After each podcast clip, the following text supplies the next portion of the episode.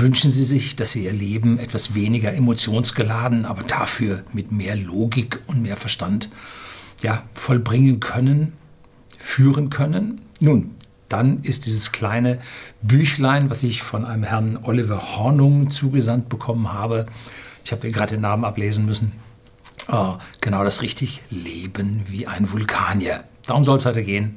Bleiben Sie dran.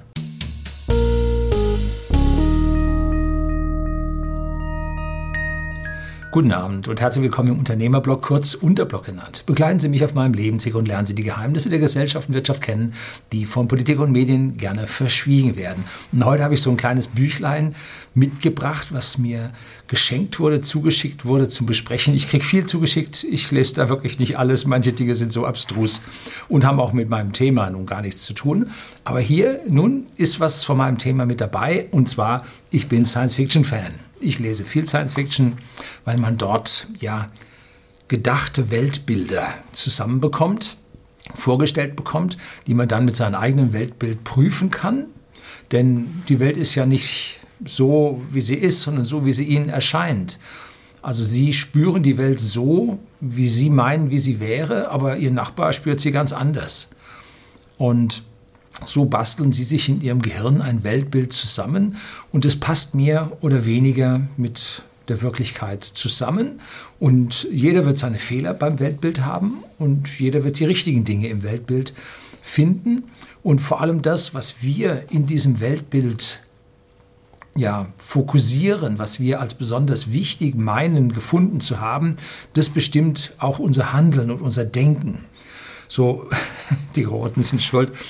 Äh, so haben die Roten, vor allem sehen sie die Ungerechtigkeit in der Welt und haben also da einen Hass auf alles, was ungerecht ist und was geändert werden muss. Ähm, könnte es sein, dass die Welt doch anders ist, dass sie nicht so äh, zu verändern ist, wie das die Roten meinen, dass wir zum Beispiel in Deutschland eine der harmonischsten Gesellschaften überhaupt auf der Welt haben, mit den geringsten Unterschieden. Die Schere wird größer. So, also hier geht es um Weltbilder, die der Mensch hat. Und dieses Buch soll nun die vulkanische Lebensweise, Mythologie bis zum einfachen Essen hin beschreiben.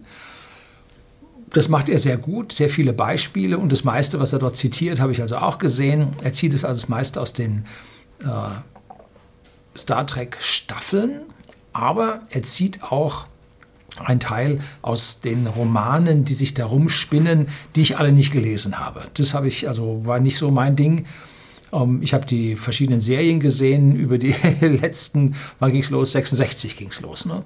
Da habe ich die ersten dann sehen dürfen. Und äh, ja, damit kann ich also von den ganzen Videodingen da, kann ich äh, ihm folgen. Allerdings wird in diesem Büchlein zu wenig darauf eingegangen, dass das ja nun keine wirkliche Spezies ist, die es irgendwo im Weltall gibt, sondern es ist eine rein fiktive Spezies, die von ja, Einzelindividuen, meist in Hollywood, charakterisiert wurden und damit dann auch ja, die Gedanken, die Philosophien aus Kalifornien als Idealtypus Mensch, denn der Vulkanier wird dem Menschen äh, hier als Ideal gegenübergestellt, der sich also unter Kontrolle hat, der seine Emotionen im Griff hat und der immer logisch und rational handelt, bis dann auf so ein paar Stellen, wo man dann zeigt, nee, der Mensch ist doch besser, weil er so Emotionen hat und so. Also ein Zwiespalt. Und man erkennt dann auch, wie hier versucht werden, gewisse politische Messages rüberzubringen. Das sollte man also bei diesen Hollywood-Serien nicht verschätzen, dass hier eine ganze Menge politisches Gedankengut mit dabei ist. Was sich dann zum Teil auch von dem deutschen Gedankengut unterscheidet. Und das macht sich also ganz deutlich an einer Stelle bemerkbar, ähm, wo sie das Übersetzen, äh, den vulkanischen Gruß ich bin kein Vulkanier, so, äh, also der gespreizten äh, Mittel- und Ringfinger. Ähm, und dazu gibt es dann normalerweise immer den Spruch, lebe lange und in Frieden. Das ist eine, Entschuldigung, linke Medienübersetzung aus Deutschland. In USA hieß das Live Long and Prosper. Wurde dann manchmal übersetzt, ähm, lebe lange und in Wohlstand. Aber Prosper hat, to prosper ist eigentlich eine Aufforderung, seinen Wohlstand zu mehren, sich weiterzuentwickeln. Prosperity ist dann, wenn du es schon hast. Ne? Also Live Long and Prosper würde ich also übersetzen mit dem Weg hin äh, zu ja, mehr Wohlstand, mehr, äh, ich habe es mir doch irgendwo hier auf, äh, ja, Genau. Und dann, also das hat am Anfang hier als Übersetzungsmatrix steht dann drin Wohlstand und nachher hinten übersetze das dann richtig, lebe lange und in Wohlstand. Ähm, da muss man also aufpassen, dass wir auf der einen Seite also von den Autoren dieser Serien ihr Verständnis von einem idealistischen Menschen, der uns von außen gezeigt wird, bekommen. Auf der anderen Seite aber dann noch eine Interpretation, eine politische Interpretation dabei dann noch mitbekommen. Ist also nicht ganz so einfach. Ähm, wir haben es hier an einer Stelle auch noch damit zu tun, dass man hier äh,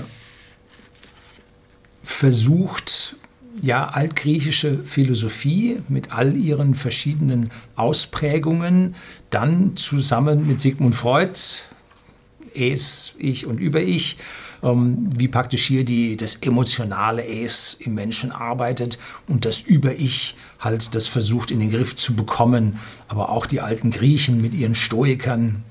Und das ist eigentlich das Interessante daran, ähm, dass der Stoizismus eigentlich das ist, was mit dieser vulkanischen Philosophie am besten übereingeht. Und dieser Stoizismus ist also eine Philosophie, die von Zeno von Kitium, ein Philosoph, der um 300 vor Christus in Athen lebte und lehrte, gegründet wurde, aber erst durch Epiktet, einen Philosophen, äh, und durch Seneca und Marcus Aurelius, den römischen Kaiser, dann ja, verbreitet wurde. Und das geht also darum, dass man so glücklich wie möglich leben sollte und man sollte sich in Harmonie mit der Natur begeben und seinen Platz da drin finden. Und den Widerstand, den man gegen äh, außen, um das zu machen, was man will, um, aufbringen muss, der ermüdet nur und der bringt auch nichts, um, weil man kann es eh nicht ändern an diesen externen Faktoren. Und das ist immer das, was ich hier an dieser Stelle sage. Ähm, ich gebe hier Anregungen, wie Sie mit der Welt um sich herum, mit Ihrem politischen System, mit unserem Wirtschaftssystem zurechtkommen. Ich bin aber kein Revolutionär, wie man das ändern kann und sollte. Also, also es geht darum, seinen Weg zu finden.